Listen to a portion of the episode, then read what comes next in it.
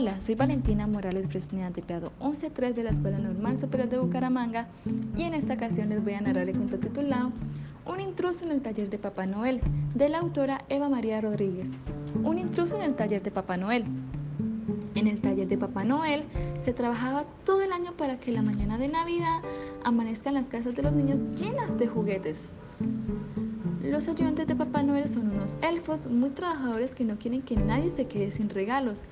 Pero ese año al taller llegó un elfo que no tenía ganas de trabajar. Estaba todo el día protestando porque nada le parecía bien. Unos días tenía frío, otros estaba cansado, casi siempre tenía sueño y no había momento en el que no estuviera de mal humor por algo. Al principio los demás elfos le ayudaban e intentaban que se sintiera mejor. Poco a poco empezaron a hacer su trabajo hasta que el nuevo elfo dejó de trabajar porque se lo hicieron todo. Los otros elfos empezaron a estar realmente cansados porque tenían que hacer su trabajo y el del elfo, del vago y protestón. Poco a poco, el agotamiento y el mal humor empezaron a extenderse y la alegría que había en el taller de Papá Noel desapareció. Se acercaba la Nochebuena y los regalos debían estar ya listos para empezar a cargar en el trineo. Así que Papá Noel fue a supervisar el trabajo y empezar con los preparativos. Pero cuando llegó, se llevó un susto tremendo. Los elfos estaban tristes y enfadados y no paraban de discutir. Pero Papá Noel no había descubierto lo peor. Los regalos no estaban listos. ¿Qué ha pasado aquí? preguntó Papá Noel. ¿Por qué discutís? ¿Por qué estáis enfadados?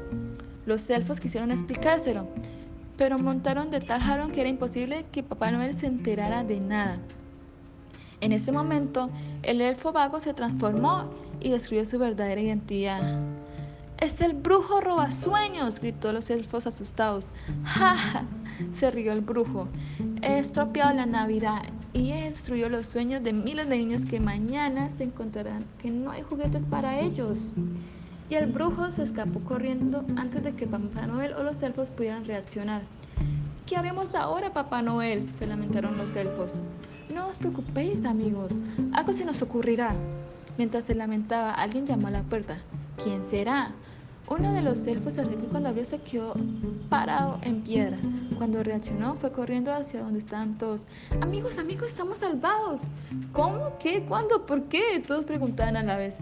En la puerta, en la puerta, hay alguien que tenéis que verlo.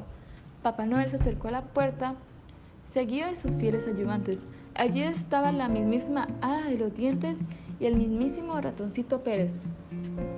Venimos a recoger los dientes de hoy y hemos visto lo que ha pasado, dijo el hada de los dientes con dulzura. Y hemos pensado que tal vez podríamos ayudaros, sigue hablando el ratoncito Pérez. Mira lo que hemos traído. El hada de los dientes y el ratoncito Pérez habían acudido con toda su reserva de regalos y se los dieron a Papá Noel. Gracias amigos, dijo Papá Noel. Este sí que es un gran regalo de Navidad. Ningún niño se quedará sin juguetes gracias a vosotros. Todos los elfos aprendieron una gran lección y no volvieron a permitir que ningún vago gruñón estropeara su trabajo y les arruinara la Navidad.